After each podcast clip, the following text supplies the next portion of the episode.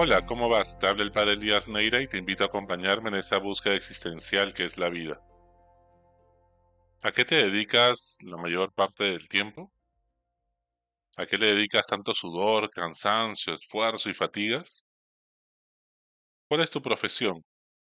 ¿Cómo le das sentido a esa profesión, a esa carrera que has estudiado? ¿Cómo le das un sentido trascendente que sirva para el bien común y cómo Dios puede utilizar todos esos talentos y dones que has ido desarrollando y que Él mismo te ha dado para que los desarrolles, para que también puedan servir y estén al beneficio y al servicio de los demás. ¿Estás seguro que solamente sirven esos dones y talentos para que ganes el dinero suficiente para mantenerte a ti y a tu familia? ¿Para viajar de vez en cuando? ¿O realmente solamente te llena la vida cuando experimentas que a través de ellos, de estos dones y cualidades, puedes aportar a construir un mundo mejor. Puedes realmente encontrarle sentido y propósito a todo lo que haces. Dios no nos hace por las puras. Mientras que tengamos un día de vida, una hora de vida, es porque todavía tenemos una misión que cumplir en este mundo. El Evangelio de hoy dice así. Cuando rezaron a Juan, Jesús se marchó a Galilea porque pues era peligroso seguir en la zona de Jerusalén. Podían arrestar a otros más y también matarlos igual que Juan. Y pues Jesús se fue a Galilea, al norte, y comenzó a, a predicar. Se ha cumplido el plazo, está cerca del reino de Dios. Conviértanse y crean en el Evangelio. Pasando pues junto al lago de Galilea, vio a Simón y a su hermano Andrés, ¿no? A Simón después le llamaremos Pedro, eran pescadores, estaban echando las redes en el lago. Jesús les dijo, vengan conmigo y los haré pescadores de hombres. Inmediatamente ellos dejaron las redes y lo siguieron. Sin duda ya lo conocían, habían escuchado su predicación y su mensaje, y pues ese llamado hizo que lo dejen todo.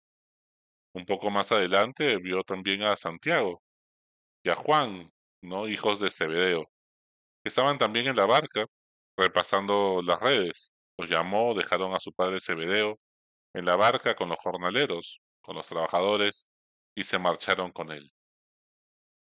En todo este pasaje vemos tres momentos. Hay que entender el contexto. Están en Farnaún, tierra de Pedro, de Juan, de Santiago, a las orillas del lago, y pues se dedican a la pesca.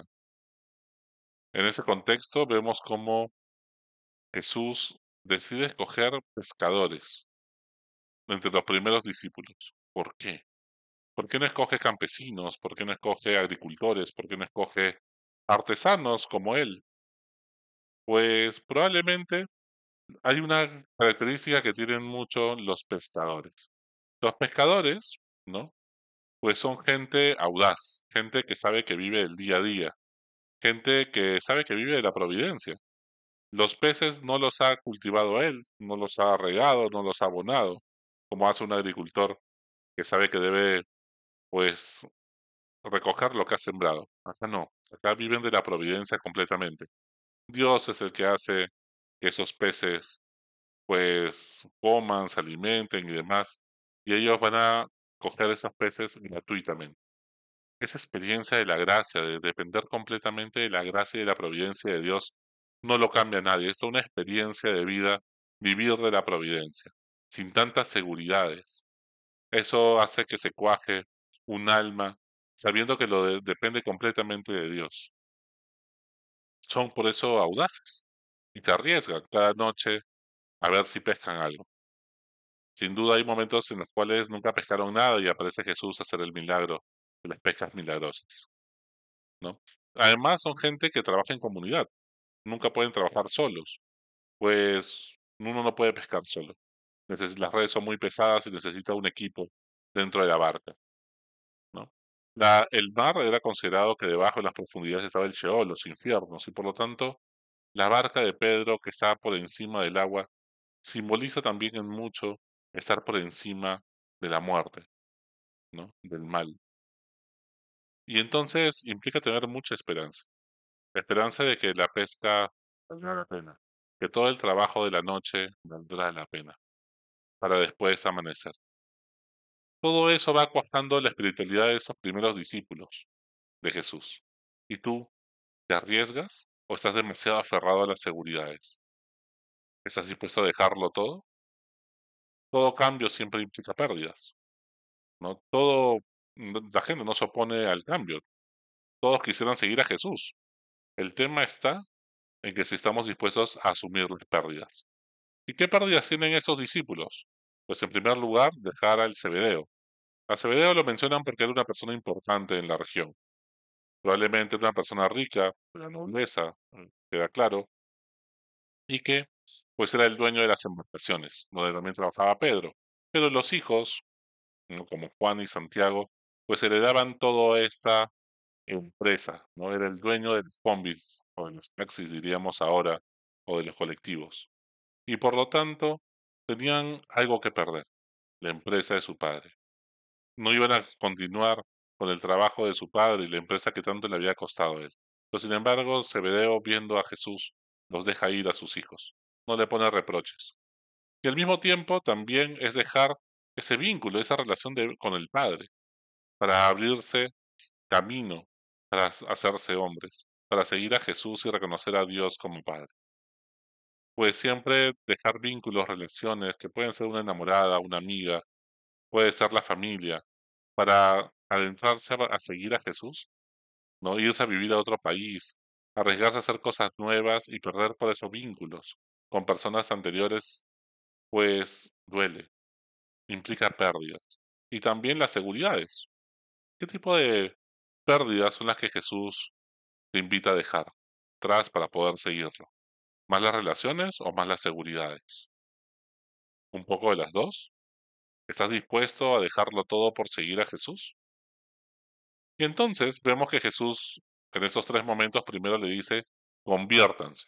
Tienen que convertirse de corazón. Y mucha gente cree que la conversión es un cambio de bando. Simple y llanamente, pues cambio de bando, ¿no? Y antes estaba a favor de repente de la ideología de género, del aborto, y ahora estoy en contra. Y me comporto y ataco con las mismas armas que aunque lo hacía antes a quienes ahora piensan diferente. Eso no es conversión. Hay otra gente que cree que conversión es abrazar una ideología, ¿no? Y por esa ideología un sistema de ideas con los cuales interpretar todo el mundo. Y eso no es conversión.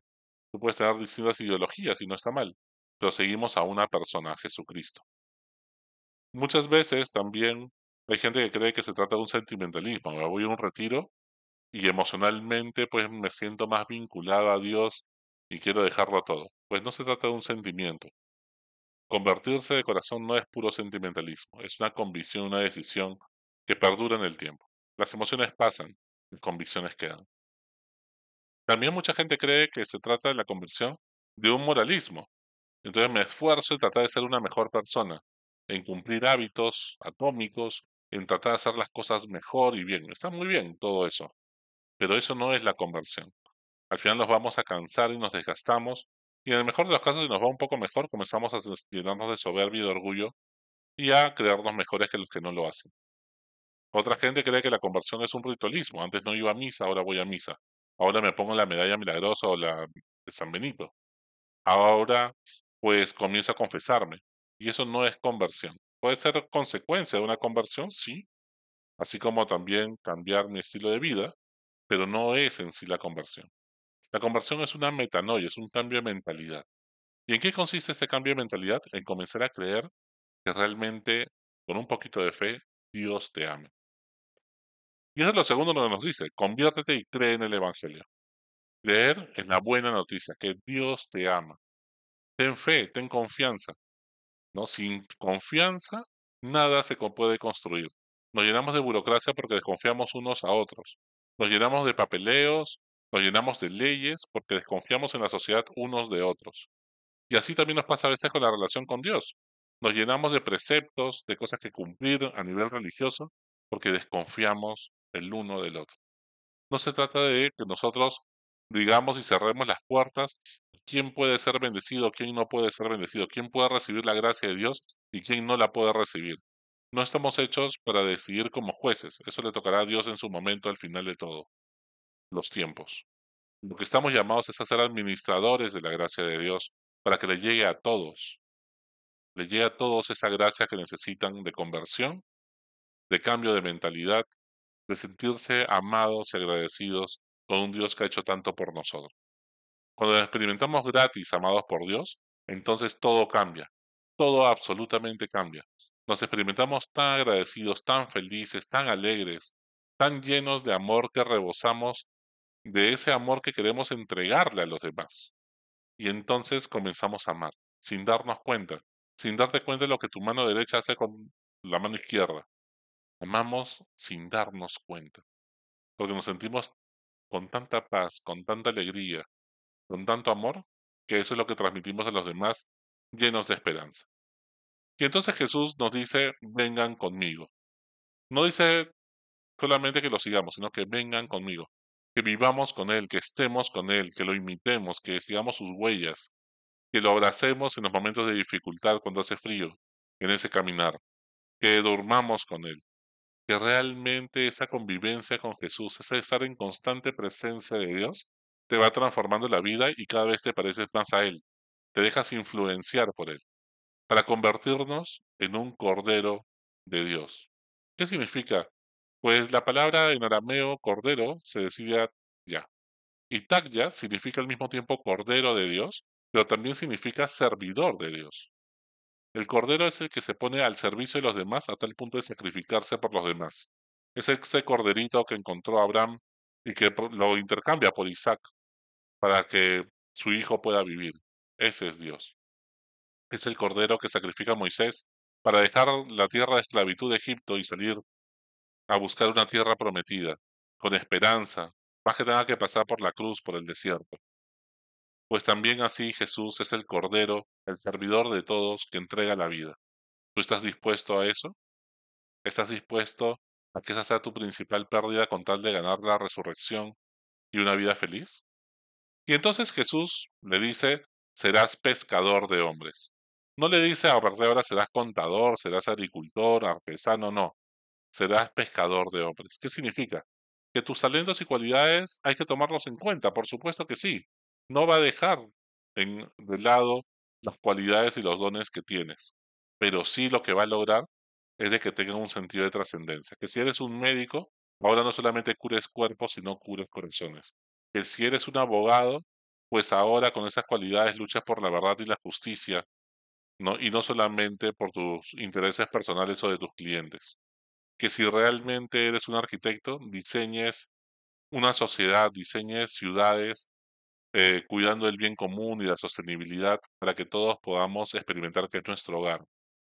Que si pues tus cualidades y tus dones es de economista, pues comencemos a administrar los bienes de todos para que todos les alcance con qué vivir y puedan tener una vida mucho más justa, ¿no? en una equidad, para que realmente todos podamos vivir con paz y en justicia.